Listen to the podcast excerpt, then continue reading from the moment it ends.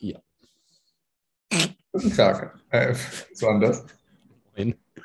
Hast du noch gelacht? Ja, ach, ich muss lachen, weil wir jetzt aufnehmen und schon so ein bisschen Das gequatscht haben und so. Und, äh, so, ja. so lustig. Und Äh, dann sage ich mal, was wir besprochen haben. Also, genau, auf YouTube sind jetzt nur noch 30 Minuten verfügbar und als Podcast dann die komplette Version überall da, wo es Podcasts gibt. Ähm, einfach aus Gründen. ähm, sonst noch irgendwas Technisches? Nee, ne? Das war's. nee, das 30 war's, ja. Minuten hier, 30 Minuten hier mit Video Mhm. und sonst überall nur Ton. Genau, wenn man Aber uns sehen will, dann geht es halt nur eine halbe Stunde lang, ne? Und Genau, ja. Aber Und das dann- reicht auch. Also, ja, wirklich. also Da reich- reichen manchmal vielleicht schon so fünf Minuten, wo man dann sagt, ja. so, ja, vielleicht doch lieber nur Ton, ne? Vielleicht doch lieber nur Nee, vielleicht äh, will ich die zwei doch nicht sehen.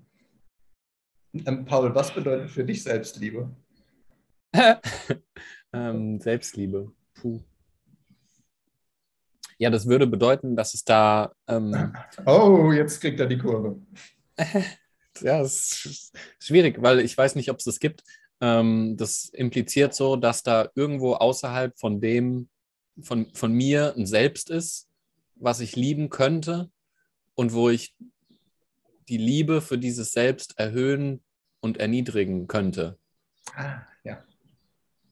Ah, okay. Also Ja. als ob da, als ob da ein Adjektiv ist, ähm, die den Status der Selbstliebe beschreibt. So, du hast Ja. viel Selbstliebe oder wenig Selbstliebe. So, ja, Ja, genau. Als, ja, ja, okay, verstehe. Irgendwas Externes, was es zu lieben gäbe. genau. Du musst es nur doll, nur doll genug lieben und dann hast du genug lieben. und dann hast du hohe Selbstliebe und ja. Ja. du, der dann die Selbstliebe geliebt hat, ja. fühlt sich dann besser, weil du dann mehr Selbstliebe hast. Keine Ahnung. Das ist richtig. Das äh, finde ich nämlich dann auch interessant in Bezug auf Selbsthass. Das, das Wort habe ich in den letzten Tagen öfter gehört von Klienten, die dann sagen, ob dann auch der Selbsthass aufhört. Wo ich halt dann auch sage, dass es ja auch zwei Dinge braucht. Es braucht ein Ding in dir, das dich hasst. Also sonst kann, so wie wenn du zu mir was sagst, äh, irgendwas Böses, dann kann ich das ja auch nur wahrnehmen, weil du es gesagt hast. Das heißt, es braucht was in deinem Kopf, was etwas gegen dich sagt. mhm. Ja, was klar. ist Ja. was da was gegen dich sagt? Und bei Selbstliebe ist es ja genauso. Es braucht auch irgendwas, was geliebt werden müsste. Ja, du wüsstest nicht, dass es sowas wie Selbstliebe, du würdest dir sowas nicht vorstellen, wenn du nicht glauben würdest, dass es Selbsthass gibt. Ja, Weil genau. du siehst die andere Seite der Medaille nur dadurch, dass du den Kontrast eben Ja. irgendwo im Leben spürst. Und das in Bezug auf das Wort selbst finde ich halt schwierig, weil Selbsthass könnte man auch meinen, man hasst das selbst. Und Selbstliebe könnte man meinen, man liebt das selbst. Aber das Selbst kann man weder hassen, noch kann man das selbst lieben als, als Konstrukt, ähm, weil es im Gegensatz zum Verstand gar nichts bekommen kann und es fordert auch nichts.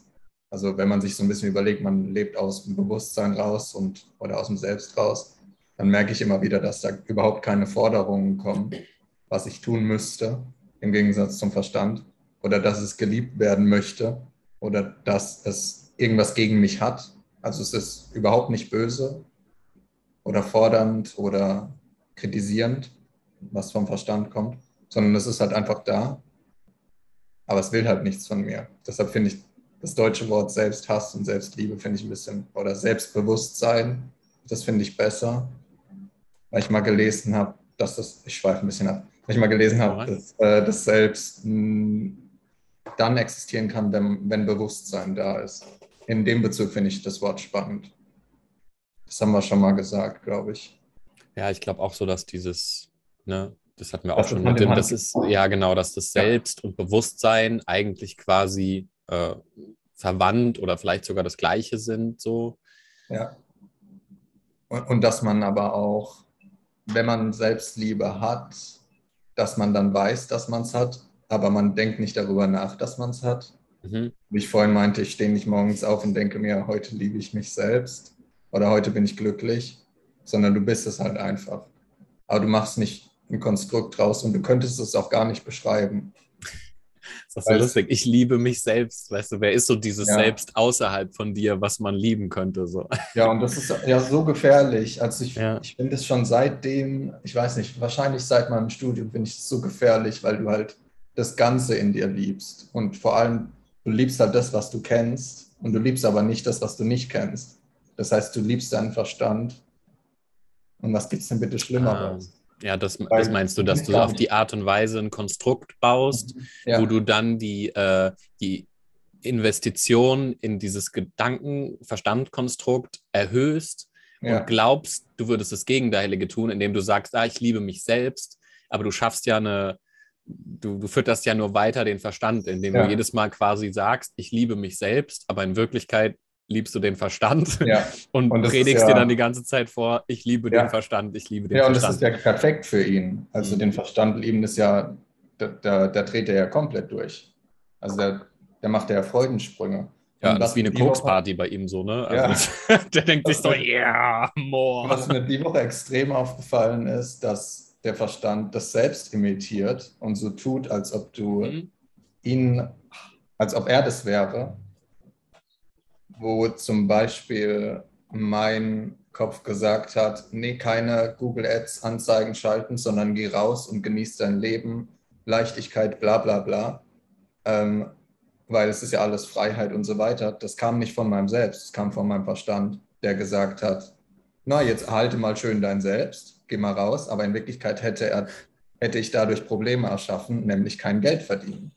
Also Probleme weiter erhalten. Mir ist es erst mir fällt es immer erst auf, wenn ich mir die Frage stelle, erhalte ich dadurch Probleme oder löse ich dadurch Probleme? Wenn ich dadurch Probleme erhalte, kommt es nicht von meinem Selbst, aber er hat sich als mein Selbst getarnt und hat so gemacht von wegen, ja, viel Spaß bei Leichtigkeit und durch den, Wald, äh, durch den Park laufen, jetzt lass mal deine Google-Anzeigen bei äh, Leben leben und so weiter.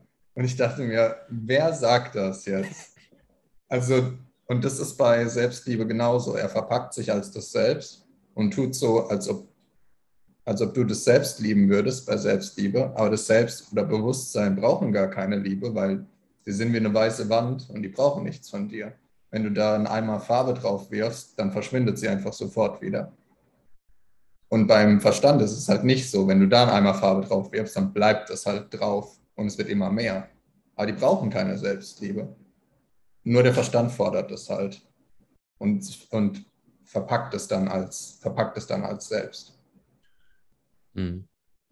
Womit ich eigentlich nur, oder was, was ich eigentlich nur meine, ist dann, selbst fordert nichts und will nichts, Verstand fordert aber was, wie zum Beispiel, werde glücklicher, werde selbstbewusster, liebe dich selbst mehr. Das mhm. heißt, auch wenn Leute sowas sagen, was ja Leute oft genug sagen, dann kommt es halt auch von ihrem Verstand. Weil ein Selbst würde sowas nie sagen. Ich sage nie zu Leuten, liebe dich selbst. Es ist halt einfach nur ein Nebeneffekt. Ich glaube, auch das Einzige, was irgendwie das Selbst will, also das ist ja auch, das sieht man ja auch so gut an Kindern, ist Erfahrung. Also ja, genau. das Selbst ja. Ist, ist ja, wenn wir sagen, das Selbst ist Bewusstsein auf irgendeine Art und Weise und Bewusstsein nimmt was wahr und dann will das Selbst eigentlich nur ähm, das Leben erfahren. Und sobald es dann anfängt zu denken, ja, das muss ich jetzt so und so machen, ähm, dann ist es halt schon wieder Verstand. Und dieses ja. Ich, was in diesem Satz dann drin ist, ist dann die Identifikation mit dem Verstand, wo sich der Verstand dann so tarnt und sagt, äh, das Selbst wäre das. Ja, diese genau. Dissoziation bringt dann halt ähm, oft in die Bredouille, weil die halt so stark antrainiert ist. Und ich bin mir nicht mal sicher, ob das Selbst das überhaupt will, weil es klingt wie so eine Begierde oder ob es einfach dann nur scheint in der Erfahrung. Wenn Sie mal wiederholen? Das weil, weil, du gesagt hast, das Selbst will die Erfahrung. Mhm. Aber es klingt wie, wenn der Verstand etwas will, also nach so einer schmerzhaften Begierde. Mhm. Ja. Oder vielleicht ist es einfach so, dass wenn die Erfahrung halt da ist, dann scheint es selbst. Und wenn sie nicht da ist, dann halt nicht. Und dann entsteht halt Schmerz. Ja, es fluktuiert halt dann, ne? weil das selbst, wenn es wirklich in der Erfahrung ist und die erfährt, dann stellt es ja keine Fragen und keine, ja. äh, also dann will es ja gar nichts, dann ist ja happy. Genau, ja. Und sobald dann halt irgendwie äh, Interpretation, Wertung über die Erfahrung reinkommt, dann ist es halt wieder der Verstand, der den Moment zum Mittel, zum Zweck machen will oder so. Ja, genau. Und wenn dann, und dann, wenn man, wenn ich dann sowas sage, dann sehe ich den Leuten schon an, dass sie gleich sagen, ja, wie soll ich das tun? Oder was soll ich jetzt als nächstes tun? Oder die Tage meinte einer, was sind denn jetzt meine nächsten Schritte? How do, how do I know? I don't know. Die, was sind die nächsten Schritte? Also es geht doch nur um Erfahrung, nicht um die nächsten Schritte. Das heißt, wenn man jetzt was machen will und man fühlt sich irgendwie dabei wohl, dann macht man es halt. Und wenn man dann währenddessen merkt, ich fühle mich jetzt währenddessen nicht mehr wohl, dann macht man es nicht mehr. Wie quasi wie ein Kind eben. Und das ist das, was das selbst dann entscheidet. Das hat Kontrolle abgeben. Aber woher willst du wissen, was jetzt, was das selbst in drei Minuten will? Das weiß es ja nicht mal selbst. Also das Selbst weiß es nicht mal selbst. Äh, was ich aber, das passt auch in dieses Konstruktdenken. Ich habe diesen innere Kind-Artikel geschrieben. Der war auch ein Highlight. Und ähm, ich habe den, ich habe dann hier mit einer drüber geredet, weil ich den übersetzt habe auf Englisch und sie meinte, sie hat ihn nicht gelesen und sie meinte aber dann, deinen Artikel zum inneren Kind lese ich nicht, ich will mein inneres Kind nicht verlieren. Das, oh, aber auch interessant, ja. Ja. Uiuiui. Ähm, weil du, kann, du kannst es nur verlieren, wenn es ein Konstrukt ist. Ja. Wenn es integ integriert ist in das Selbst, also ich glaube halt, dass das innere Kind äh, Teil vom Selbst ist, dann kannst du es nicht verlieren, auch wenn du so einen Artikel liest. Das bedeutet halt, bei ihr war es ein Konstrukt, wie bei fast jedem übrigens. Ich glaube, bei fast allen ist das innere. Kind nur ein Konstrukt. Und sie, sie sagt, der Verstand sagt dann, ah, du hast das jetzt kapiert. Ähm, weil sobald du aufhörst zu sagen, ich habe es verstanden, dann ist es integriert. Dann weißt du, das innere Kind ist ein Teil von mir. Aber wenn sie sagt, ich habe Angst, es zu verlieren, dann bedeutet das, es ist ein Konstrukt und der Verstand hat Angst zu verlieren. Ich habe da nichts mehr gesagt, weil das hätte sie komplett überfordert. Aber da habe ich an solchen, das, sind, ist dann ein Satz und dann merkst du schon, ah, okay, weil es selbst hat nie Angst, irgendwas zu verlieren. Das, das ist halt einfach da. Das ist wie mit, nee, dazu sage ich später was. Sorry. Nicht okay. Ähm, äh, oder? Ja, oder schon. Nicht? Also es, ja, schon. Ist halt ähm, voll, voll spannend auch, wie, ähm, wie so der Verstand sich auch auf so gewisse Art und Weise, wenn man genau hinguckt, so selbst entlarvt. Weil dieses äh, Konstrukt inneres Kind, ich meine, das ist ja nur ein Wort, für einen bestimmten, man beschreibt ja nur einen bestimmten Anteil, einfach um das greifbarer zu machen. Ja. Aber das heißt nicht, dass dieser Anteil irgendwas ist, was man verlieren kann, sondern es ist irgendwie so ein, so ein Teil vom Spektrum der Erfahrung. Ähm, und wenn man man kann es halt ruckzuck in, in was, äh, ja, wie du sagst, ne, in so ein Konstrukt umwandeln, wo man dann sagt, so, ah, ich will dieses Konstrukt nicht verlieren, mhm. ähm, weil man durch dieses Konstrukt vielleicht mal irgendwann eine Hoffnung oder eine Stabilität gefunden hat. Und dann ist die, äh, und dann haftet man dem an und dann will man die Anhaftung nicht loslassen. Ähm. Ja, Hoffnung und Stabilität und auch eine, eine, eine Vermeidung ist wirklich zu erleben. Also wirklich irgendwelche, weil, also es gibt dem Verstand ja Energie, wenn er, wenn, wenn er dir, dich im Glauben lässt. So, ähm, herzlichen Glückwunsch, Sie haben Ihr inneres Kind integriert. Ähm, bitte gehen Sie nicht weiter. Bleiben Sie hier stehen, weil wir sind fertig. Es ist alles geschafft. Und du denkst dir dann, oh Gott sei Dank, ich habe jetzt dieses Buch gelesen, diese Übung gemacht und quasi jeder erzählt mir von irgendeinem inneren Kindbuch und sagt dann, ja, ich habe dann die Übung gemacht und dann ja, habe ich halt ein bisschen Glaubenssätze aufgelöst und schön. Und ich kenne das ja von mir selbst. Ich habe auch Übungen gemacht und dann habe ich mal die Übungen richtig gemacht und dann habe ich gemerkt, was es wirklich bedeutet. Und dann habe ich es auch nicht mehr in Frage gestellt. Übrigens, wenn, wenn zu mir jemand sagt, also ich würde nie sagen, ich könnte mein inneres Kind verlieren, weil das, ich verstehe das gar nicht. Wie, wie soll ich das denn? Also für mich ist es kein Konstrukt mehr, sondern das ist halt irgendwie irgendwas.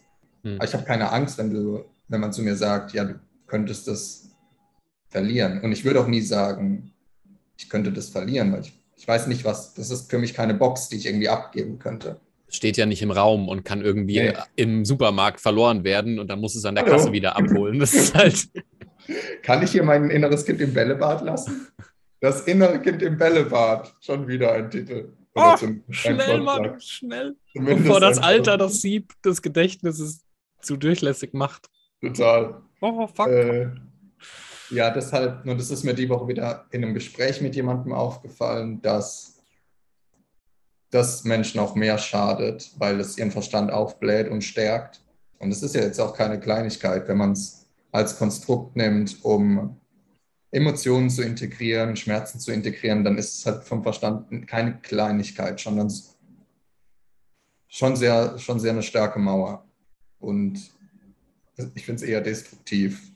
Aber ist manchmal vielleicht auch einfach so der letzte Ballon, den man aufbläst, bevor es zum Platzen kommt oder so. Oder ja. man muss sich dann nochmal so die extra Leidenskeule geben, indem man so ein Konstrukt schafft, wo man sagt, naja, ich habe jetzt mit dem inneren Kind gearbeitet, jetzt ist doch alles toll. Und dann geht man in die Welt und merkt dann so, okay, ich rede als mit meinem inneren Kind und versuche es zu behalten und, und, zu, und zu knuddeln und so und was weiß ich. Und, und dann, mein innerer Kind-Trainer hat zu mir auch damals gesagt, achte drauf, ähm, am Anfang antwortet nicht dein inneres Kind, dein Verstand antwortet, weil er sich als inneres Kind tarnt. Oh Gott, das fällt mir jetzt gerade erst ein.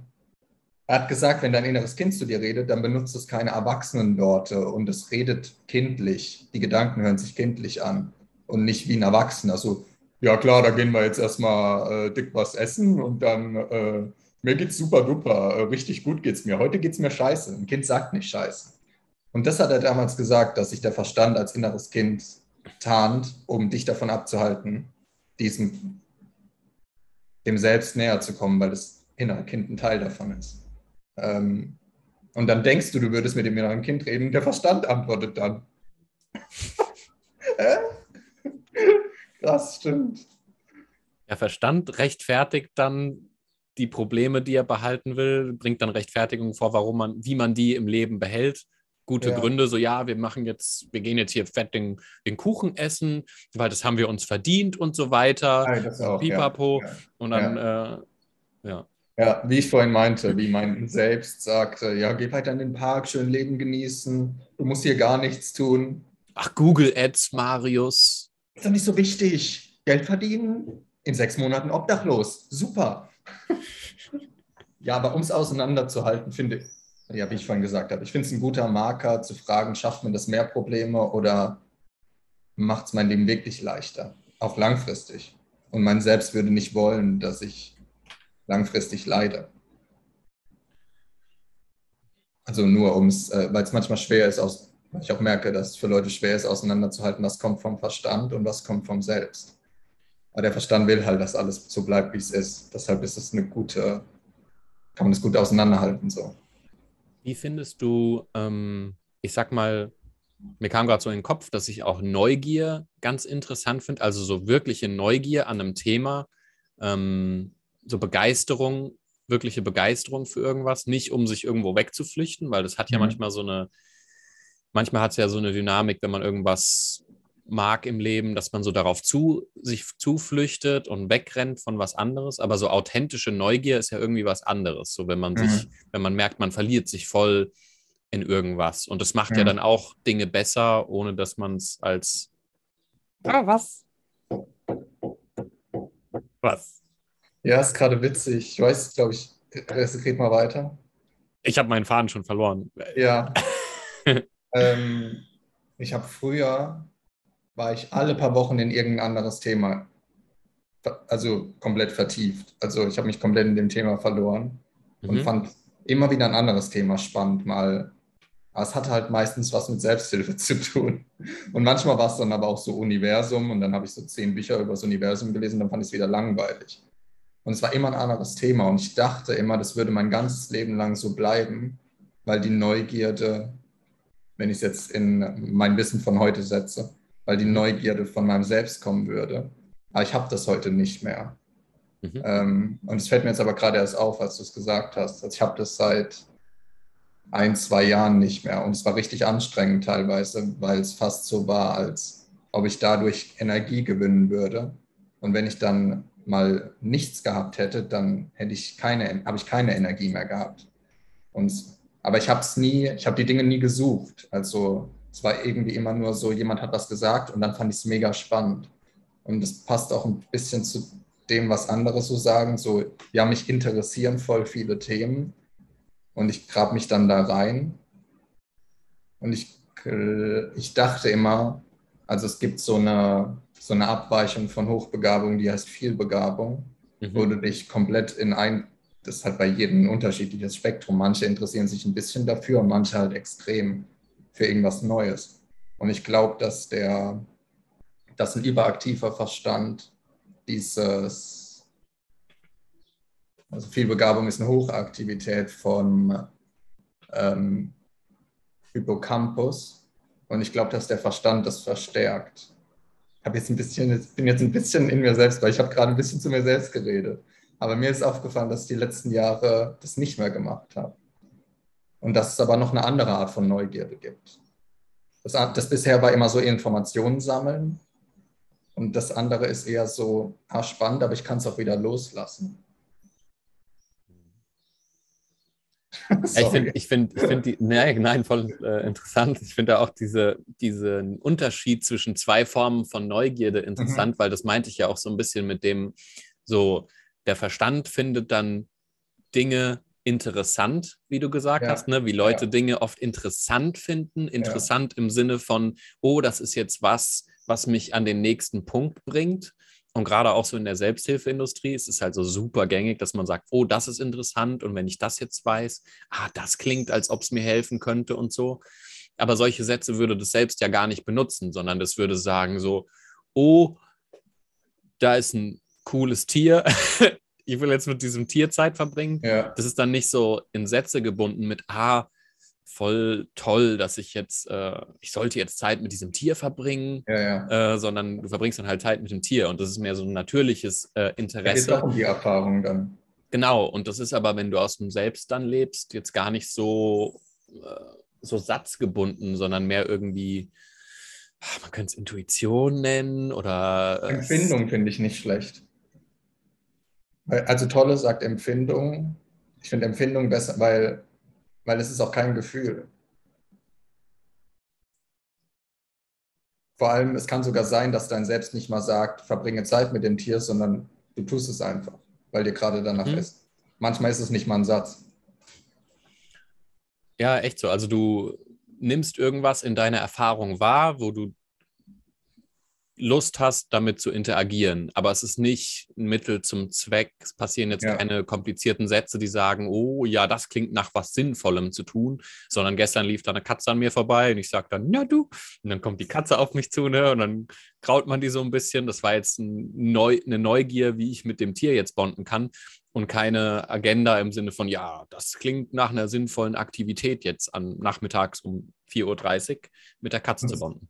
Und es hat ja dann auch so was Kindliches. Ne? Also auf so jeden Fall. Also ja. ich war die Tage auf, im Wald auf so einem Spielplatz und da war so ein Calisthenics-Platz daneben. Und dann habe ich da ein bisschen was gemacht und dann kamen noch ein paar Kinder dazu und die Lehrer. Und dann kam irgendwann einer her und ich kann halt kein Bulgarisch oder nicht so gut. Und dann hat er aber auf meinen kleinen Rucksack gezeigt und der fand es auf einmal voll spannend. Seine Augen haben geleuchtet. Der war so sechs oder sieben. Und dann dachte ich zuerst, okay, ich überlege dann, was sagt er. Ich dachte mir, die Lehrer sind dabei, er fragt nicht nach Zigaretten oder Drogen. Äh, und dann wollte er einfach nur den Rucksack gehen. Dann habe ich ihm den gegeben, dann hat er sich den so angeguckt. Dann habe ich ihn ein bisschen mit dem Rucksack alleine gemacht und habe weiter Sport gemacht. Und dann ähm, hat, er, hat, er, sich so hingesetzt und hat so den Rucksack angeguckt. Stell dir mal vor, du würdest als Erwachsener zu jemandem hingehen und so auf den Rucksack zeigen, dich so hinsetzen und den so angucken. Könntest du ja machen. Also ich meine, würde halt nur. Ich meine, das ist ja das Faszinierende an den Kindern. Die machen halt einfach. Ja, sagen, der hat sich dann dahin. Ich will jetzt meine Nase gegen diese Scheibe drücken. so. ja, okay. Und er musste sich auch gar nicht mit mir irgendwie darüber unterhalten, wo der jetzt her war. Was hat der Versand gekostet? Habe ich die Preise verglichen? Wie Erwachsene halt so dann reden. Weil wir haben nicht geredet. Und am Ende hat er dann ihn wieder hingelegt gelegt und dann hat er so auf den, ba hat er so auf den Ball geguckt. Ähm, und dann hat er auf den, Ball, auf den Basketball gezeigt. Und dann habe ich so genickt habe Sport weitergemacht, dann hat er sich so den Ball angeguckt, hat sich hingesetzt, hat so versucht zu spielen und dann hat er ihn wieder weggelegt. Und da dachte ich mir, ja, es hat ihm jetzt gereicht. Das war für ihn jetzt voll zufriedenstellend. Das ist eine Selbsterfahrung. Aber er, hat, er ist jetzt nicht heimgegangen und hat dann äh, gegoogelt, wie werden Basketbälle hergestellt, äh, welche Firmen gibt es, hat dann Preise verglichen, was ist der Unterschied in der Härte und der Stärke, sondern ja, der war ja dann schon, der war ja dann schon wieder viel zu beschäftigt mit dem anderen Ding, was er dann da Dingen. jetzt daheim macht. Ja. Also ich meine, er hat auch wahrscheinlich abends hat er zu tun. Gedacht. Also ich meine, ja, so ein Kindertag ist halt voll. Also ja, mein Gott, ja. Äh, es war für ihn dann wahrscheinlich auch total abgeschlossen, weil er ist dann wieder zu den anderen Kindern gegangen und hat dann bestimmt nicht mehr über die Tasche und den Ball nachgedacht, sondern er hat es ja erfahren und damit war es abgeschlossen und nicht wie ein Erwachsener dann erstmal mit Leuten drüber geredet, was das für ein toller Rucksack war und ach, der Preis schwierig, dafür muss er ja viel arbeiten. Es ging ihm gar nicht darum, den zu besitzen. Er musste seine Erfahrung auch nicht rechtfertigen, so ja, das war jetzt schon gut, dass ich mich da ein bisschen bewegt habe. Ja. Ne? Und, ja. und da versuche ich jetzt mehr drauf zu achten, äh, dass ich mich mehr bewege und also stell dir mal so einen Fünfjährigen vor, der dann hinkommt und so, ja, ich muss schon auf meine Makros achten und ähm, letztens habe ich von Nahrungsmittelergänzungsclub und Stimmt, mega dumm eigentlich. Kinder gar nicht. Das ist eigentlich voll die lustige äh, ja, Art und Weise, so das Leben zu sehen. So überleg dir mal, wenn ein Vierjähriger dir sagt, so, ja. äh, du, du, nimmst die Erwachsenenstimme und lässt ihn Vierjährigen sagen und dann guckst du mal, wie ernst zu nehmen das noch ist, ja. dieser Plan. So. Und dann nimmt sich ein Kind, steht dann so am Whiteboard, während die Familie da sitzt, und dann sagt er so, ich habe jetzt mal heute meine Schritte und meine Makros aufgeteilt. Also wenn ich die nächsten sechs Wochen so weitermachen würde, würde ich ein Kilogramm Körpergewicht verlieren. 1,6 Kilo, äh, Prozent Kör äh, Körperfettanteil. Und alle so, wer bist du eigentlich? Das Kind bewegt sich halt, wenn es Bock hat und geht schlafen, wenn es Bock hat.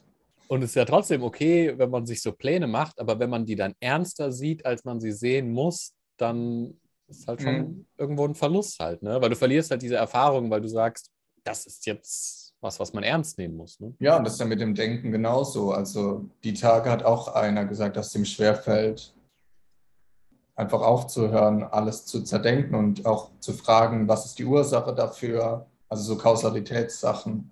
Ähm, mhm wie kommst du jetzt darauf? Wieso sagst du das? Ähm, was so, so ein Studiendenken auch, wurde es schon mal hm. überprüft und so, ähm, was einen halt gut davon abhält.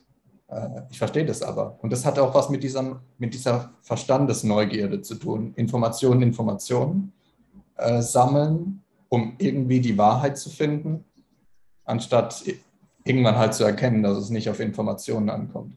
Aber witzig, dass du es gesagt hast, weil das halt eine ganz, das halt eine andere Neugierde. Das ist halt ein Verstandesinteresse, um einen von der Erfahrung abzuhalten.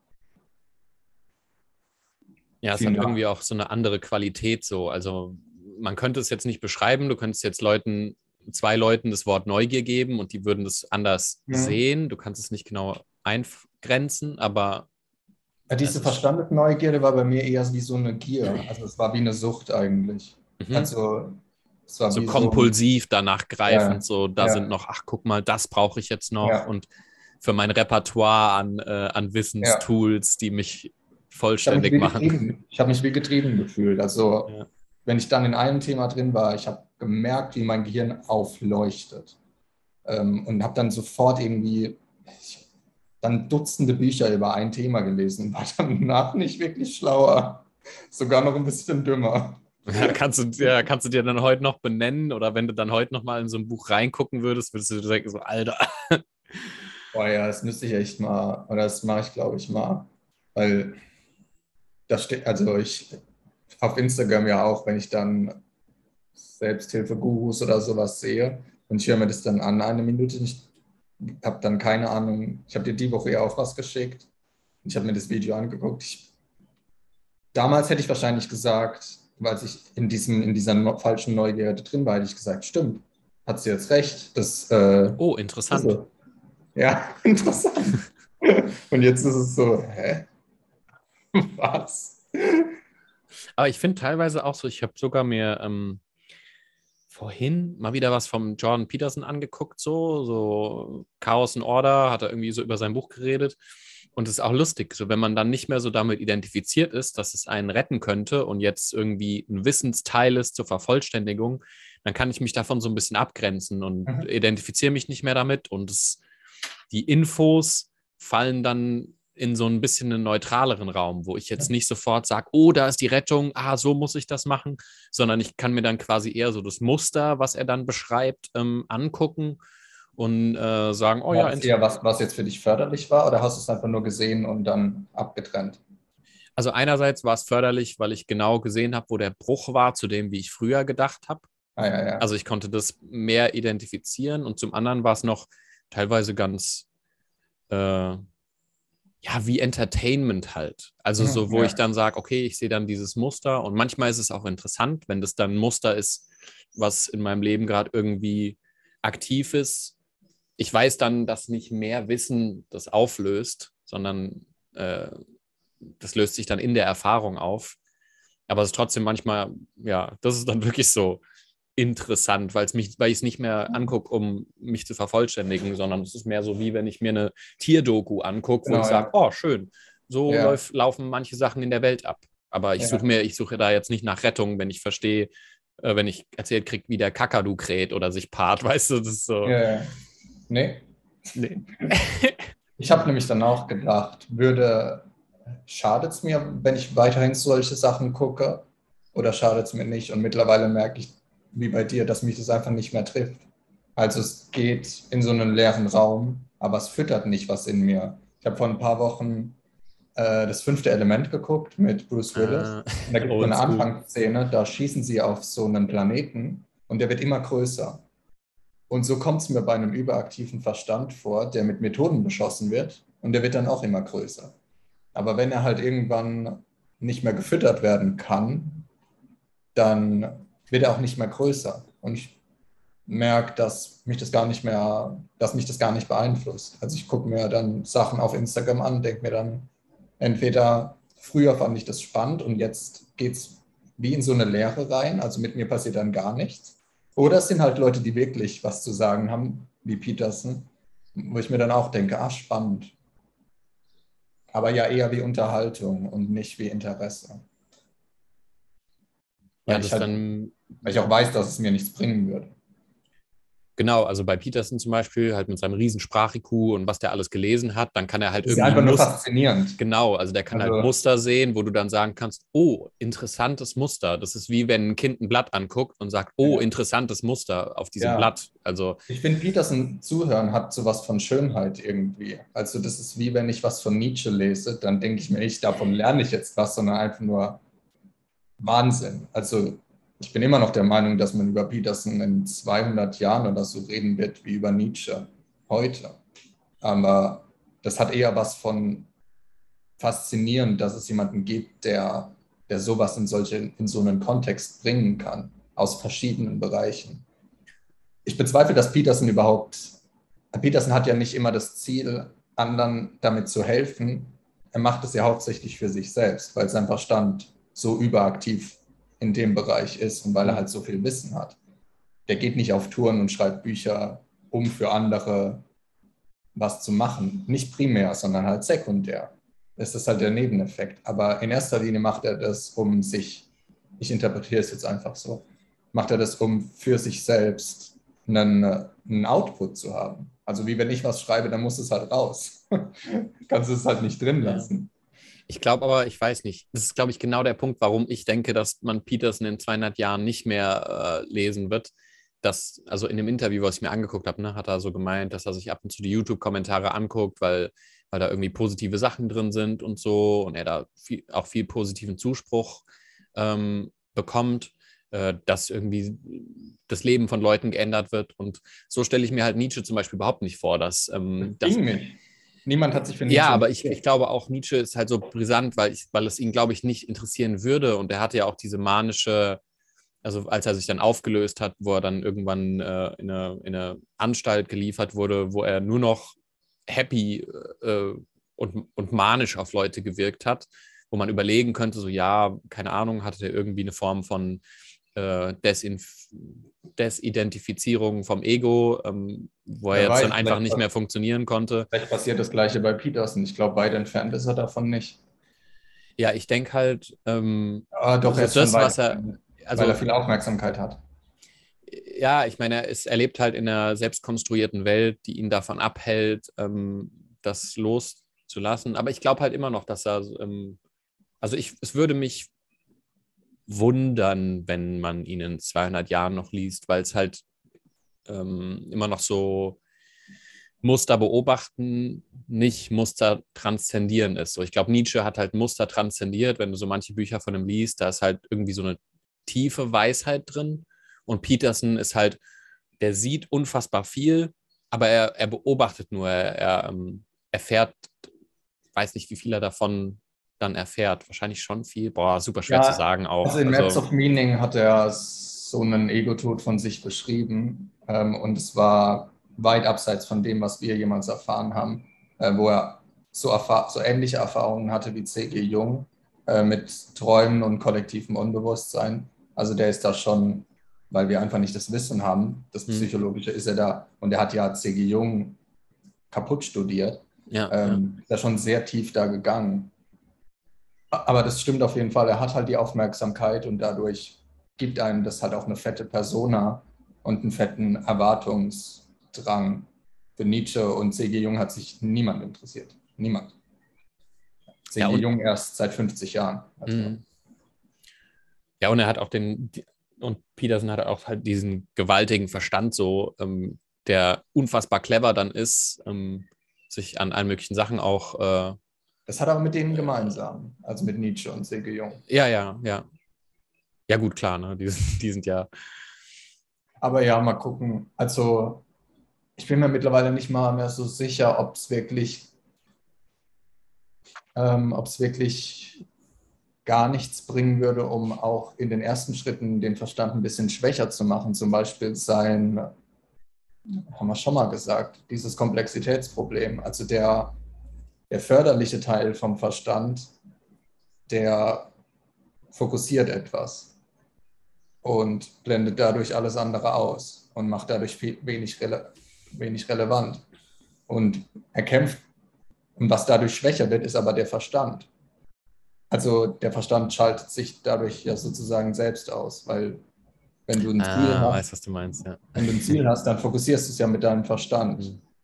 und reduzierst dadurch die Stärke vom Verstand. Das heißt, deshalb sehe ich ein bisschen so zwei Seiten vom Verstand, die förderliche und die destruktive. Und die förderliche hilft dir dabei, und die bleibt auch immer die förderliche, die fällt halt nicht weg, wenn die Konstrukte mhm. wegfallen. Du kannst immer noch irgendwas fokussieren in der Zukunft. Die ist halt einfach nur nicht mehr danach, aber du könntest. Und du kannst immer noch planen und Strukturen bauen. Das fällt nicht weg. Und ich weiß nicht, was sein Einfluss auf mich war, erstmal anzufangen, ähm, Komplexität zu reduzieren. Aber ich sehe es halt mittlerweile so, dass das auch durch Obsession geht, weil das ist im Prinzip genau das Gleiche. Also es ist lustig, dass äh, Obsession ja auch sehr viel irrelevant macht durch, durch ein sehr tiefes Spektrum von Relevanz. Diese eine Sache ist mir extrem wichtig und das hat er auch so oft gesagt, obwohl ich das gar nicht mehr auf ihn bezogen habe. So, ähm, tue eine Sache so gut du kannst und ähm, schau, was passiert oder fokussiere etwas oder Ziel und so weiter. Und das passt so ein bisschen zu der, zu der Obsessionssache. Das passt auch so ein bisschen zu dem, was ich da jetzt gerade fresh äh, von ihm gehört habe, wo er so über den Heldenpfad redet, wo man ja als Held sagt, da ist der Drache, mhm. den muss ich schlachten. Das gibt, ähm, ist irgendwie ein, ein, ein, Muster in der Menschheit, dass man sagt, man sucht sich irgendwas, wo man sich darauf fokussiert und alles mhm. andere ausblendet und sagt, okay, ich mache mich zum Helden und ähm, ein Held braucht einen Drachen und das ist mein Fokuspunkt, also das Thema, worum ich mich kümmere. Und es erinnert mich so ein bisschen auch ähm, wieder an Nietzsche mit dem, ähm, was ist das, Kamel, Löwe, Kind. Ja. Wo man, wo ich sagen würde, so ähm, Kamel ist, du bist noch kein Held, du machst ähm, das, was halt dir abverlangt wird. Löwe ist im Prinzip der Held dann, wo du sagst, du nutzt den Verstand, um dich zu fokussieren auf ein Thema, mhm. um alles andere auszublenden. Und weil du alles andere ausblendest, ähm, wird der Verstand dann irgendwie auch äh, schwächer, weil du dich nicht mehr auf alles mögliche Unnötige konzentrierst, mhm. weil du hast einen Drachen vor dir. Ich meine, um den musst du dich jetzt kümmern. Und dann, ähm, ja, und dann hat er so viel über diesen Heldenpfad geredet. Und dann ist für mich irgendwie so Held so ein bisschen wie der Löwe, der seine Beute jagt. Und danach kommt dann das Kind, wo du dann den Verstand wieder loslässt. Krass, du hast gerade, du hast gerade ähnliche Konzepte von Peterson und Nietzsche in Verbindung gebracht. Ja, genau, deswegen macht es halt Sinn, dass Ja. Peterson in diesem Heldenpfad noch so drin ist, weil Ja. das den Verstand rechtfertigt. Und sobald Ja. der Heldenpfad fertig ist, löst sich eben auch der Fokus auf die, äh, diese Verstandssachen auf. Und dann bist du wieder beim Kind bei Nietzsche. Und es ist auch Harry Potter, Genau, ja, ja. Der auch den Drachen oder das Böse bekämpft und am Ende ist er aber dann der Held. Aber es gibt nichts mehr zu bekämpfen. Und deswegen macht dann auch Petersens Werk Sinn, weil um, um zum Löwe zu werden, Mhm. ähm, ist so 12 Rules for Life und sowas total sinnvoll, weil dann gibst du Leuten ein Grundregelwerk fürs Heldentum. Und Ja. irgendwann ist es nicht mehr nötig, dass du für irgendein Ding, für irgendeinen Ja. Drache der Held bist. Ähm, und dann brauchst du die Regeln wieder nicht. Also Selbsthilfeindustrie ist dann Kamel. Ist wie so ein Durchlauferhitzer, wo du so durchgepresst Ja. wirst und dann Ja. irgendwann und dann kommst du auf der anderen Seite dann- raus. Peterson ist dann Löwe und Kind musst du dir halt was anderes dann suchen, um halt von dem Ganzen wieder loszulassen. Aber du kannst es halt erst Zum Beispiel unseren Retreat. Zum, weil für mich kam das immer so vor, als ob der, oh nee, nicht der schwerste Schritt, nicht unbedingt. Nee, eigentlich nicht der schwerste. Ich glaube, es kommt für viele dann automatisch diesen Mittelschritt zum, Letz-, zum letzten Schritt, weil den meisten dann auffällt, ähm, das hat mir jetzt gar nichts. Nee, ich glaube, die meisten bleiben dann so in der Mitte stecken und gehen dann nicht weiter, weil der Verstand so gestärkt wurde und man sich eine Identität drauf aufgebaut hat. Und es ist auch gar nicht mehr so schlimm, dann äh, Löwe zu sein. ähm, jetzt reden wir schon wie Businessline. Aber mit Nietzsche, mit Nietzsche-Terms. Ja, das ist okay. Nur ja. deswegen ist es okay. Ja, weil klar, am Anfang ist es alles total schmerzhaft, dann findest du eine Rechtfertigung, um den Schmerz erträglicher zu machen und dann kannst du es loslassen und bist halt wieder das Kind. Weil du brauchst Oder es du- dann nicht mehr. Oder du, genau, also am Anfang bist du Kamel, der Schmerz bläst sich, bläst sich auf und dann irgendwann äh, bringt, zwingt dich dieser Schmerz quasi zum Löwe zu werden und für irgendwas Verantwortung zu übernehmen. Und dann suchst du alles Mögliche im Externen, wo du für Verantwortung übernehmen könntest, also deine Heldenreise dann und sagst, okay, das ist es jetzt, das ist es jetzt, das ist es jetzt. Und wenn du dann merkst, dass nichts von all diesen Sachen ähm, es wirklich ist für dich, dann gehst du halt nach innen und dann wirst du zum Kind, weil du ähm, dann alles Externe loslässt und dann bleibt halt nur noch das Kindliche selbst übrig. So. Jetzt, jetzt weiß ich auch, welche Wahre. Leute, welche Leute wir ansprechen. Also welche Leute Ja. das konsumieren. Das sind die vom Übergang zu Löwen zum Kind. Genau, die quasi lauter Sachen im Externen gesucht haben, Ja. ewig lang, um äh, ihren Heldenpfad zu rechtfertigen. Und dann haben sie gemerkt, dass nichts davon äh, ihnen die Rechtfertigung ihrer Existenz gibt. Und dann gehen sie zurück in die, äh, ja, in die Erfahrung. Ja, und Löwe ist nämlich bei Nietzsche so, der lässt dann alle Werte los und er schafft dann seine Werte ständig neu. Also der fragt gar nicht mehr, weil wir kennen jemanden, die hat uns halt gefragt, was mit Werten und sowas ist, als wir in einem Park saßen. Und Ja. ähm, die Frage stelle ich mir gar nicht und du glaube ich auch nicht, nach, Werten, nach welchen Werten lebe ich eigentlich? Oder bin ich jetzt egoistisch und bin ich ein guter oder schlechter Mensch? Keine Ahnung. Sondern es ist halt nur die Erfahrung und dann kann man meinetwegen von außen einen Wert drauf klatschen. So, oh, das ist jetzt, er arbeitet jetzt also gerade, das ist jetzt Sicherheit und fünf Minuten später Mut er und Baum? dann äh, Mut und Freiheit. Äh, ja, okay, aber kann man machen, aber der Wert kommt nicht zuerst, sondern die Erfahrung kommt dann zuerst und dann kann man von außen meinetwegen einen Wert draufklatschen, wenn man das braucht. Aber Ja, man und das wird halt-. Genau, weil wenn du danach leben wollen würdest, wenn man sich das dann so im Experiment vorstellt, ich hatte es mit einem Kumpel drüber, der auch so, ne, angenommen, du hast zehn Werte, die schreibst du dir auf. Und dann entscheide dich mal so in so einem Moment, wie du dich kalibrierst, also wie du mit deiner Erfahrung umgehst, wenn du erstmal alle zehn Werte durchgehen musst, um zu gucken, äh, okay, in dieser Situation, ich will jetzt mutig, ähm, selbstliebend, äh, aber auch gleichzeitig andere schätzend und weißt du, das sind dann lauter so Worte, wo du Mhm. sagen kannst, so ja, wie? Mhm. Also wie willst du da den passenden Cocktail aus Werten in jedem Moment dauernd neu mischen, ähm, um dann richtig zu handeln? Und dann ja. gehst du halt zurück auf, äh, du hast ein tieferes Wissen in deiner Erfahrung so. Ja. Und dann. Das wäre wie der Junge, der auf den Spielplatz kam, der hat dann auch nicht in dem Moment gesagt, aktuell ist es Neugierde, aber auch ein wenig Selbstfürsorge. und jetzt gehe ich gleich weg und dann ist es wieder soziales Verhalten mit meinen Menschen. Äh, ja, und meine Mutter will, dass ich vom Spielplatz runtergehe, deswegen Akzeptanz übe ich gerade.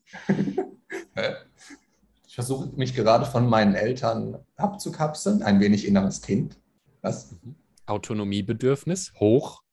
Ist mir aber noch was eingefallen zu, zu diesem Konstruktdenken von wegen Selbst und Verstand, weil mir hat eine die Tage erzählt, es war mega spannend, dass wenn sie sich in Männer verliebt hat und sie sind dann weggegangen, also man hat sich dann getrennt oder was oder ist dann getrennte Wege gegangen, dann war es schmerzhaft und dann hatte sie eine Erfahrung mit jemandem, das war von Anfang an sehr leicht, aber das war halt auch in einem Kontext, wo sich Menschen kennengelernt haben, die von Trauma unter Traumabonding leiden.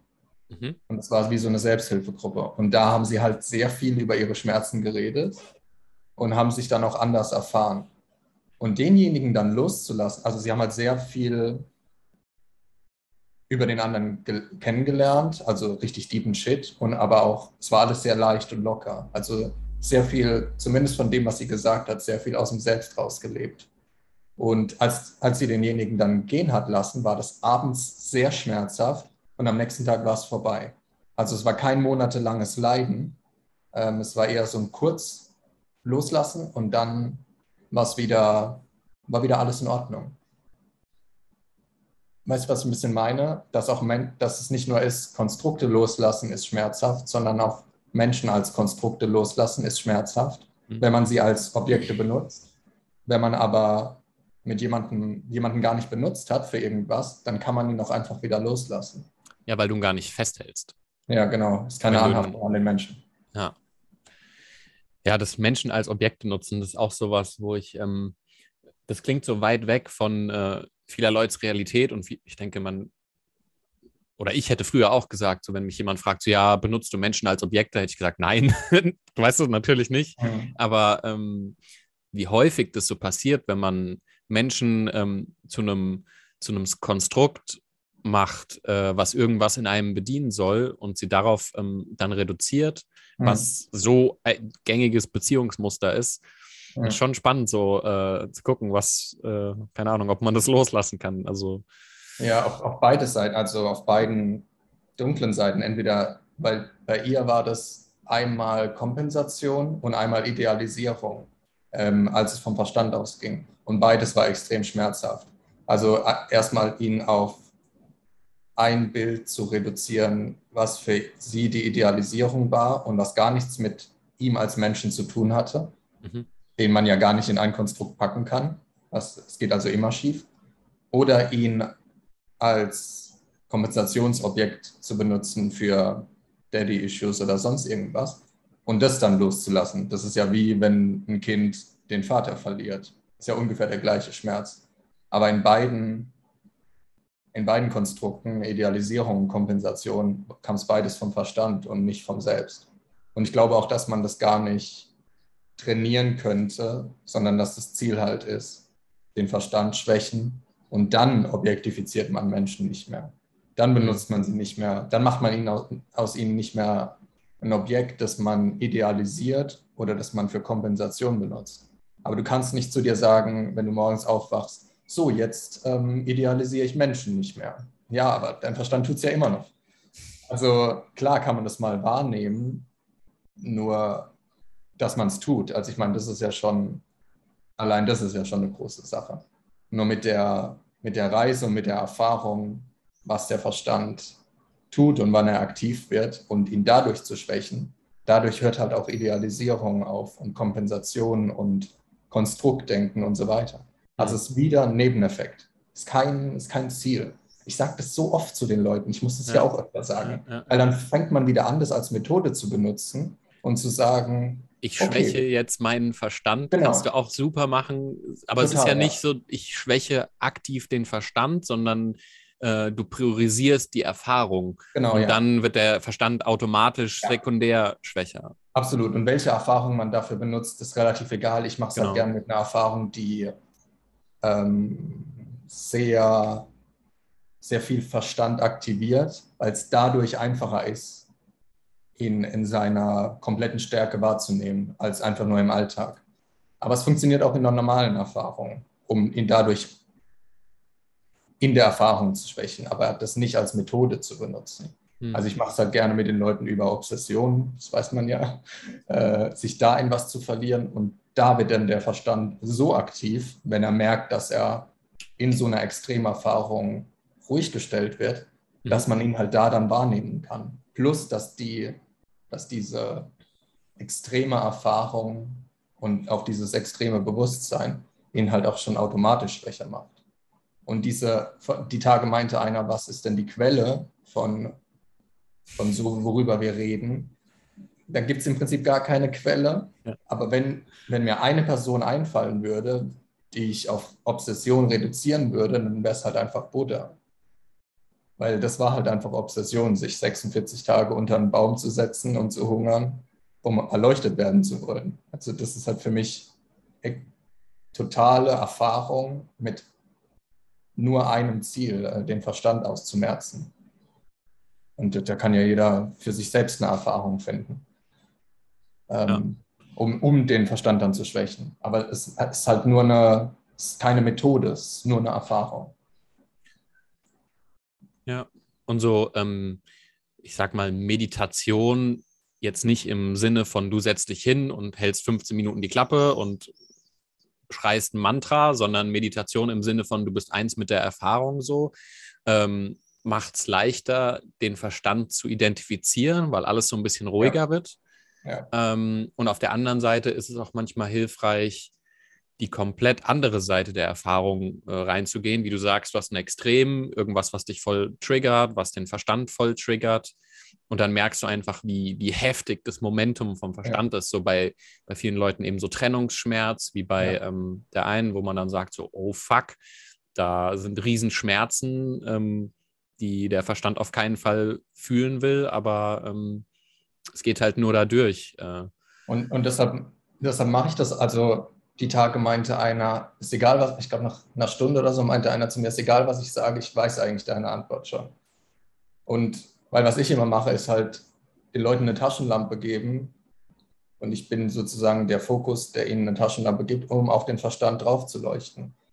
Das heißt eigentlich, was ich eigentlich als Ziel habe oder was wir hier auch irgendwie sekundär machen, ist halt den Leuten zu zeigen, also dass, die, dass sie die Antwort schon kennen.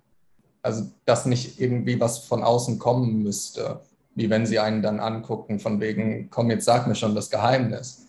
Aber sie kennen die Antwort im Prinzip. Deshalb Hm. sagen wir, oder ich sage auch immer das Gleiche, nur halt in anderen Worten, aber es führt immer wieder darauf zurück, dass der Verstand das Problem ist und nicht irgendwas im Außen. Dass es auch im Außen keine Lösung gibt. Das heißt, mit der Dauer, was ich meinen Leuten auch manchmal sage, benutzt mich einfach als Avatar in eurem Leben, der oder uns, die die ganze Zeit mitlaufen. Und dann stellt man eine Frage im Alltag und sagt, was würde Paul oder Marius dazu sagen? Ja, dass der Verstand das Problem ist. Okay, und was tue ich dagegen? Naja, ich suche nicht irgendwas im Außen, sondern ich merke es halt in der Erfahrung, dass er das Problem ist und löse ihn dadurch auf. Also man es ist halt schön, dass man andere Menschen immer dabei haben kann, ohne dass sie eigentlich da sind und sie dann als ständigen Begleiter nutzen kann.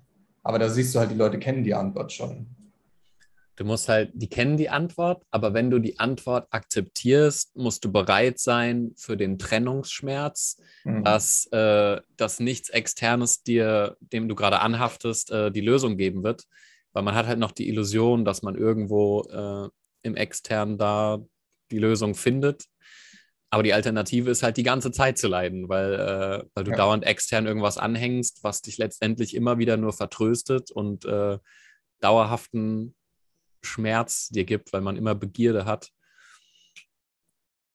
Aber es ist halt schön, wenn man, wenn man das halt mm, immer wieder, also weil ich finde, wenn man so ein bisschen bereit dazu ist und das immer wieder hört, dann kann man halt sich irgendwann nicht mehr selbst anlügen. Also ich werde nie vergessen, als ich vor zwei, drei Monaten in der Küche eine Viertelstunde auf dem Boden lag und mein Verstand mich komplett fertig gemacht hat, dass ich endlich mal aufhören soll, bei minus 10 Grad draußen Sport zu machen. Ich bin doch komplett bescheuert. Und ich habe es nicht ertragen, ihm recht zu geben und ihn jetzt schon wieder, wie mein Leben lang, immer wieder gewinnen zu lassen. Ich habe es einfach nicht ausgehalten. Und da bin ich aufgestanden, aber es war, als ob so ein Zentnersack auf mir liegen würde, der mich so runterzieht. Ich bin dann die Treppen runtergelaufen. Das war, glaube ich, das erste Mal in meinem Leben wie so eine außerkörperliche, also keine außerkörperliche Erfahrung, als, aber als ob nicht ich die Treppe runtergehen würde, weil er mich so stark zurückgezogen hat, weil er halt gemerkt hat, dass ich jetzt, dass ich es ernst meine. Und ich bin richtig wie diese Seile im Fitnessstudio, die einen so wieder so zurückziehen. Ähm, und dann läuft man halt wieder so zurück. Und mit jedem Meter hat er mich so weiter, was viel schwerer runterzugehen. Aber das sind halt die Momente, wo man dann gewinnt. Und nicht sich selbst zu sagen, wie toll man ist. Äh, und dass man sich selbst liebt. Das ist ja nicht anstrengend. Es braucht keine Verstandesüberwindung. Ja, ist halt dieser, genau, du hast dann halt so diesen, du live diesen Trennungsschmerz so durchlebt, so von dem, was du da äh, ja. sonst in den Verstand investiert warst. Aber die Alternative war nicht mehr gut genug, um nicht die Schritte zu gehen, die gegangen werden wollen. Ja. Und dann bist du halt losgelaufen, ja. Aber es ist halt schon, ja, es ist halt nicht, nicht leicht. So, erstmal, nee, ne? Natürlich nicht. Danach wird es aber leicht. Also leicht Anstrengung ja, braucht man so lange, bis man sie halt nicht mehr braucht. Ja klar, wenn du Trennungsschmerz ja. hast, dann trennst du dich wovon ab und dann ist die Freiheit halt erst danach, ja. nachdem du dich davon getrennt hast, was dich beschwert genau. hat. Deshalb ist Leichtigkeit auch kein Ziel. Ich, ich bin nicht, stehe nicht auf in meinem Burnout-Depressionsleben und sage, heute wird der Tag leicht. Nee, so funktioniert es nicht. Und dann führst du einmal dein Mantra durch und sagst, ich bin toll, ich bin entspannt. Und dann meditierst du zehn Minuten, alles geht so weiter wie bisher. Weil er ja immer noch überaktiv ja, ist. Mit, mit, mit jedem ich werde leicht, ähm, beschwert man sich quasi mehr, weil man eine Erwartung erzeugt, so muss ich sein. So, ja. so sollen die Dinge sein. Ja, und wenn es dann so ist, dann ist alles gut. Die Tage meinte einer bei einer Fragerunde, was eigentlich der Punkt ist, den ich vermitteln will. Ich will gar nichts vermitteln. Als ob ich irgendwie, wie mit dem Helfen. Da hat mich die Tage einer darauf angesprochen, warum ich also privat dann, warum ich Menschen nicht helfen will. Und das ist wie mit dem, warum ich keinen Punkt habe, den ich vermitteln will. Das würde ja implizieren, dass das erstens wie? mal irgendwas verstehen gäbe. Ja. Und dass ich, dass ich will, dass Menschen das verstehen. Ich merke immer mehr, wie mich das gar nicht beeinflusst, wenn sie es noch nicht tun, weil sie tun es vielleicht in ein paar Jahren. Und wogegen rede ich dann eigentlich, wenn ich versuche, sie, sie zu überzeugen? Also gegen eine. Wer ist das, der, der überzeugen will? Das ist eigentlich immer ja. nur der Verstand dann, der sagt, ja, genau. wir wollen jetzt äh, Menschen überzeugen, damit wir ja. die tollen Überzeuger sind. So. Genau, ja. Danke, Ego. so, nice. Ich habe mich gerettet. Oh, der Heilbringer. Da kriegen sie so einen Stern auf die Schulter, da steht drauf, Marius hat mich gerettet. Und dann äh, zur nächsten Begierde. ja. Dieses Menschenhelfen, das höre ich auch oft, dass es den Leuten nicht einfach fällt, davon loszulassen. Aber wenn man sich, wenn man es bei sich selbst mal gemerkt hat, wie schwer das eigentlich ist, was es tatsächlich braucht, irgendwas bei sich selbst loszulassen, dann versteht man immer mehr, dass es nie von außen kommt. Das heißt,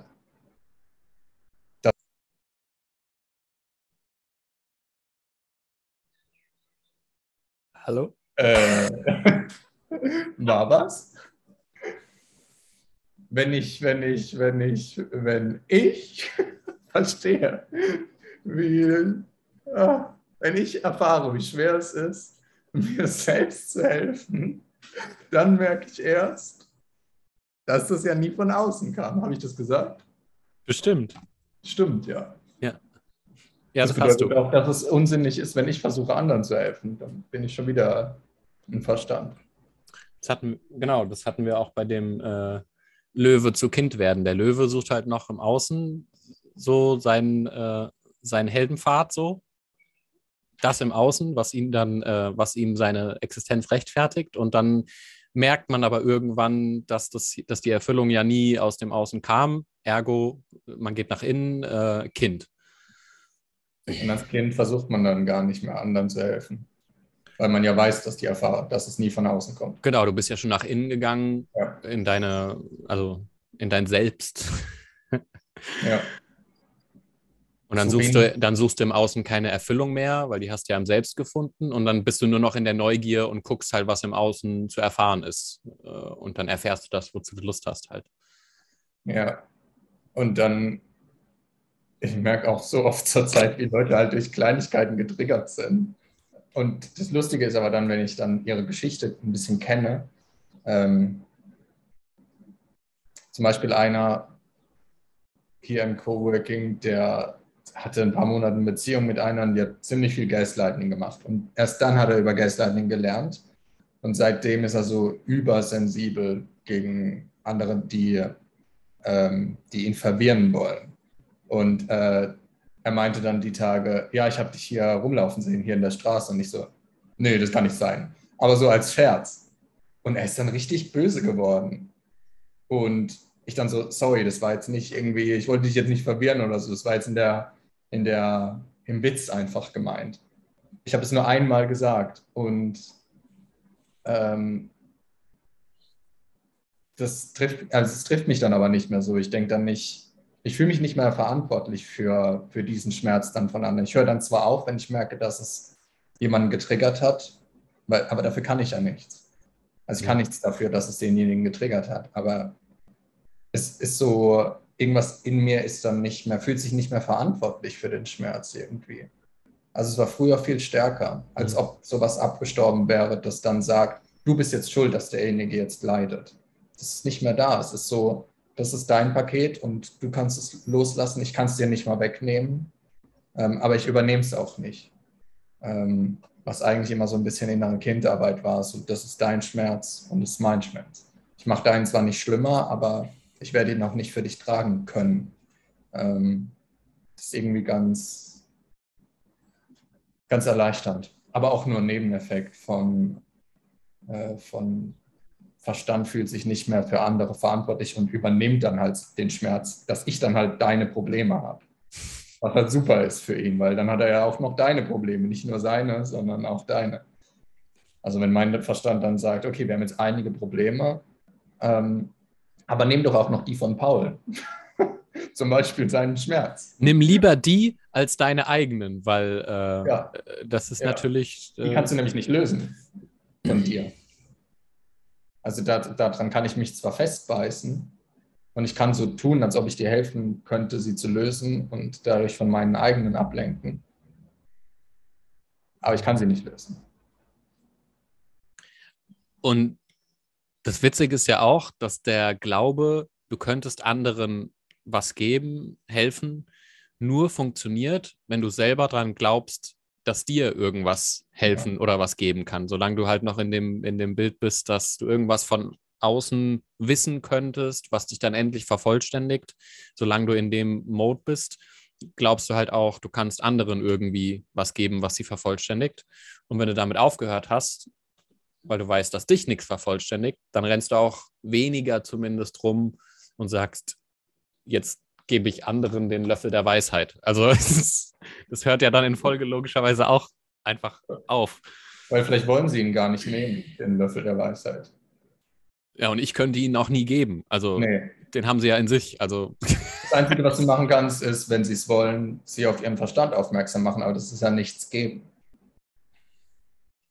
Also du nimmst ihnen ja sogar, du hilfst ihnen sogar, was loszulassen. Genau, du, du steigst halt nicht mit in die Geschichte ein, die sagt, oh ja, da ist äh, irgendwas, sondern du nimmst halt nur wahr. Du bist ja dann selber nur in der Erfahrung drin und sagst, interessantes Muster, was sich da abspielt. Und dann guckt die Person vielleicht auch hin und sagt, ha, Tatsache. Ja. Und das habe ich auch in Gesprächen die Woche gemerkt, die teilweise drei Stunden gingen, dass ich dann nicht nur mit den Leuten geredet habe, sondern auch mit mir selbst. Das ist wie wenn ich alt oder wenn ich Artikel lese von den letzten sechs Monaten von mir, dann erinnere ich mich wieder dran. Und werde dann bewusst, also das ist wie ein, okay, das habe ich vergessen, gut, dass ich mich wieder dran erinnere. Das heißt, wenn ich Leuten sowas sage, dann bin ich erstmal komplett platt manchmal, äh, weil ich achte zwar da selbst bei mir drauf den ganzen Tag, aber so drei Stunden auch auf meinen Verstand einhämmern, nochmal, immer wieder, ist nochmal eine andere Nummer. Und es ist nicht so, dass die Leute mir dann leid tun dafür, dass ich das getan habe, aber ich kann es nachempfinden dann, wie, wie das, weil die sind dann auf der einen Seite extrem müde und kaputt, weil so Umstrukturierung kostet halt auch, also auch tatsächlich Energie, weil das Gehirn, wenn das Gehirn sich umbaut, das kostet halt Kraft. Äh, das ist wie wenn, ja, ist eigentlich unvergleichbar, glaube ich. Aber es kostet halt wirklich Zucker und wirklich Energie, ist halt hochaktiv dann, weil neue Strukturen gebaut werden. Und ich kann es dann nachempfinden, wie die Leute sich dann. Meine, das ist halt wie, wenn du ein, ein, so einen Trampelfahrt im Wald hast, wo schon super viele Leute drüber gelaufen sind oder du mehrfach und da läufst du einfach rüber. Aber wenn du dann sagst, okay, ich will jetzt einen ganz anderen Weg quer durch den Busch laufen, das ist halt ein Riesen-Act, ja. Das ist halt, ja, da hast ja. du halt allen möglichen Scheiß im Weg. Und äh, alles, alles in dir sagt, ach komm, geh doch zurück auf den Trampelpfad, ist doch easy. Ja. Und wenn du dann mit den Leuten redest, dann kommt natürlich auch immer wieder dein Verstand, sie halten sich an was fest und dann suggeriert, kommt der Verstand von dir dann auf und sagt, oh, wir könnten uns doch auch woran festhalten, oder? Und dann trumpfst du das aber und sagst und lässt es halt ja auch auf gewisse Art und Weise los, dass du dich dann nicht als ja. der Heilbringer immer wieder musst du dich dann zurückhalten, nicht der Heilbringer zu sein, der jetzt Lösungen bringt. Ja. Und das kostet halt auch Energie, weil du immer wieder dich entscheidest, nicht in den Verstand zurückzugehen. Ja. Ähm, also man muss dann immer wieder aufpassen quasi, weil es, es ja so, so konditioniert viele, ist. Boah, also die Tage, es waren so viele unterschiedliche Sachen. Erstens mal irgendwie Schmerzen bei mir getriggert äh, Ego gefüttert, wenn man mir irgendwas sagt, wie, mir kommt es so vor, als wärst du der zukünftige Buddha oder sowas. Äh, sowas wie, sowas wie, also als ich, ich habe Buddha gar nicht als Vorbild oder so irgendwas, aber währenddessen muss, also will ich halt meinen Verstand ruhig halten, der, der sich dann da mhm. anfängt, irgendwie ein bisschen aufzublähen. Ähm, das heißt, es ist die ganze Zeit ein Hin und Her springen. Dann sind die Leute wieder dann sind sie mal leise, dann lasse ich ihnen den Raum. Das bedeutet auch, dass ich mir halt den Raum dann lasse. Also, also ich verstehe es, warum es einfacher ist, den Leuten was zu geben, weil man hält sich dadurch, man gibt sich dann gleichzeitig auch was. Also man gibt dann auch seinen Verstand was. Wenn, wenn ich mit dir rede und dir irgendwas gebe, dann fütter ich auf mich selbst. Und das ist halt viel einfacher, zu dir zu sagen, meditiere doch einfach. Und mein Verstand dann, ja, stimmt, machen wir heute Abend auch. äh, was? Also, verstehe das schon von beiden Seiten. Von denen, die gerne was hätten und von denen, die geben. Es ist für beide Seiten einfacher. Kurzfristig. Langfristig natürlich gar nicht. Hm. Ist auch witzig, weil, das, weil ich irgendwie so seit längerem auch so einen Widerstand habe, dagegen einfach zu sagen, ach Paul, du musst doch nur fünf Stunden am Tag meditieren easy peasy, weil dann bist du so geerdet und sonst was, bla bla bla, dass äh, alles kein Problem ist und so. Und das, aber irgendwie äh, ja, habe ich da keinen Bock zu, äh, zu sagen, mhm. ich, ich äh, reduziere jetzt meine Existenz darauf, um zu sagen, ja, musst ja nur genug äh, still da sitzen und deinen Atem zählen, ja, genau. damit du endlich äh, okay bist, quasi. So, halt ja, gestern waren zwei hier die, wir haben uns auf Madeira kennengelernt und dann hier in Bulgarien wieder gesehen. Also so voll die weirde Situation, war aber geplant, also kein Zufall. Mhm. Ähm, und dann bin ich heimgelaufen und das Heimlaufen war wie eine Meditation, weil, ich, mhm. weil mein Kopf komplett abgeschossen war. Dafür muss ich mich nicht zehn Minuten irgendwo hinlegen. Also ich sehe mittlerweile, mit, also Situationen können auch dem Zustand ähneln, wo man nichts tut, wo man einfach irgendwo liegt und meditiert. Schreibst du was auf oder googelst du was? Schreibst du jemand Ich habe gerade hab Meditation gegoogelt, um zu wissen, was der, der Wortstamm davon ist. Denken und Sinn. Ah. Ähm, Mitte finden. Ja, weil Meditation, ich meine, das, das, das sagen wir ja wirklich oft, dass äh, Meditation nichts damit zu tun hat, irgendwo rumzusitzen und äh, steif zu atmen und du musst in einer bestimmten Position sein, sondern Mitte finden. Du bist eins mit deiner Mitte, also deiner Erfahrung. Ähm, und dann ist es quasi egal, was du machst, also was das Objekt deiner Meditation ist, also ob das dann Atem oder Basketballspielen ist, ist eigentlich auch echt egal. Ja, also es ist wieder wie bei Selbstbewusstsein, Glück und sowas. Wenn du meditativ, ich will es mal meditativ nennen, wenn ich meditativ bin, dann denke ich nicht mehr drüber nach, dass ich jetzt gerade meditiere. Wenn ich glücklich bin, denke ich nicht drüber nach, dass ich gerade glücklich bin, sondern ich bin es halt einfach. Mhm. Also wenn ich voll bewusst bin und irgendwie total entspannt nach Hause laufe und gar nichts im Kopf stattfindet, dann denke ich nicht die ganze Zeit, so, jetzt meditiere ich gerade. Mhm. Sehr gut, dass ich das mir jetzt als Plan vorgenommen habe, mhm. weil dieser Guru hat gesagt, ich soll am Tag zehn Minuten meditieren. Ich darf das aber auch während dem Laufen machen. Also mache ich das jetzt. Oh, die Zeit ist vorbei. Jetzt höre ich auf, meditativ zu sein. Nee. Also es ist halt wieder nur eine Erfahrung und kein nichts von außen auferlegtes, was du jetzt tun musst, um, um was, ah, um was dafür zu bekommen, wieder Mittel zum Zweck. Ich meditiere, um entspannter zu sein. Ich meditiere, um glücklicher zu sein. Ich meditiere, um meinen Verstand zu töten. Wieso? Auch ja. jetzt gerade, wenn wir gerade reden, das kann auch meditativ sein. Ja, das ist halt dann die, die Rebellion, die anspringt, wenn du halt lange genug, irgendeinem Heldenpfad oder irgendwas hinterhergerannt bist und dann sagst, ja, ich will aber vielleicht gar nicht mehr irgendwas hinterherrennen, äh, den Moment zum Mittel zum Zweck machen, sondern vielleicht wäre es schön, wenn es ein Selbstzweck wäre, wenn ich einfach erfahren darf und so und dann back to child mode. Das war auch so lustig, dass ähm, als äh, ja, dass wir das irgendwie schon öfters auch gehört haben, dass wir irgendwie so ein bisschen wie Kinder sind, so beim, wenn wir zusammen mhm. chillen, so hier im, im Park gechillt mhm. haben und so. Oder ich habe es auch öfters wahrgenommen, dass ähm, ja, Menschen dann so ein bisschen so das Gefühl haben, dass wir so ins Kindliche dann gehen. das ist auch witzig gewesen. Ja, ja, weil dieses Konstrukt inneres Kind ist auch ein bisschen Teil von dem Konstrukt selbst. Also man fällt da, glaube ich, automatisch zurück in dieses nicht mehr andere aus den Augen von anderen sich betrachten, so, oh, so ist man jetzt als Erwachsener, so muss man schauen, so muss man sich bewegen und man darf nicht sich irgendwie komisch verhalten. Äh, aber ich glaube, manche übertreiben es dann auch ein bisschen und spielen dann dieses Kindliche. Mhm. Ich sehe da so Videos von Leuten, die dann so Tiere nachspielen, um dann kindlicher zu werden. Also wieder als Mittel zum Zweck.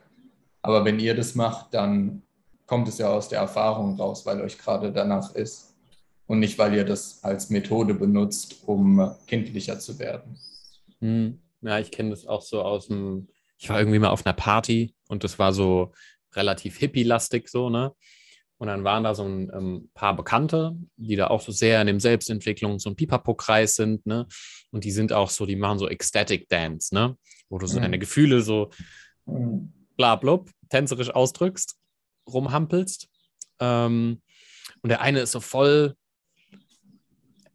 war schon fast aggressiv in seiner Selbstentfaltung und hat dann andere Leute angeguckt, wie ihr Armen, ihr könnt euch gar nicht hier beim Tanzen selbst entfalten, guck mal, wie frei ich tanze. Ja, ja, ja. ich denke mir dann also, jo.